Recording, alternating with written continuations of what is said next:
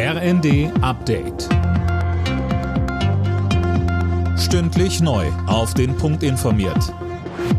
Ich bin Alena Tribold. Guten Abend. Mehrere Menschen sind durch Schüsse in einem Einkaufszentrum in der dänischen Hauptstadt Kopenhagen getötet worden.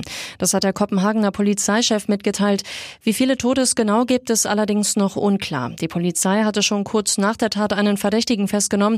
Dabei handelt es sich um einen 22-jährigen Dänen. Die Hintergründe sind noch völlig unklar.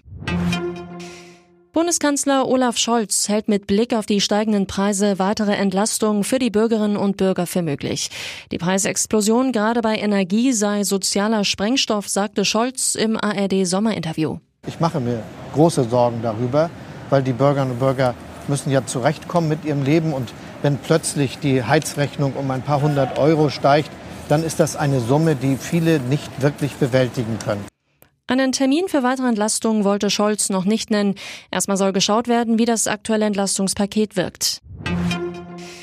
Seit Beginn der Pandemie vor zwei Jahren hat die Bundesregierung bisher über 53 Milliarden Euro im Gesundheitswesen ausgegeben. Das geht auf die Antwort einer CSU-Anfrage beim Gesundheitsministerium hervor, berichtet das Redaktionsnetzwerk Deutschland. Philipp Rösler. Der Großteil ging für Impfzentren, Bürger und PCR-Tests, Schutzmasken, Ausgleichszahlungen für Krankenhäuser sowie Corona-Medikamente drauf, nämlich 46,4 Milliarden.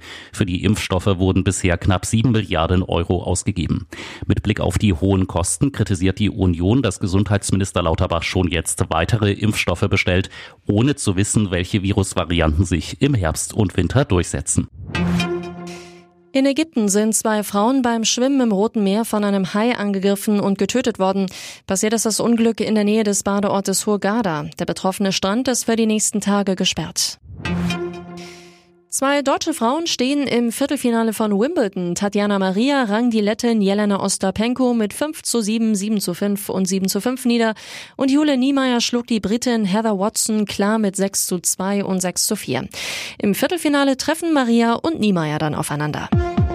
Alle Nachrichten auf rnd.de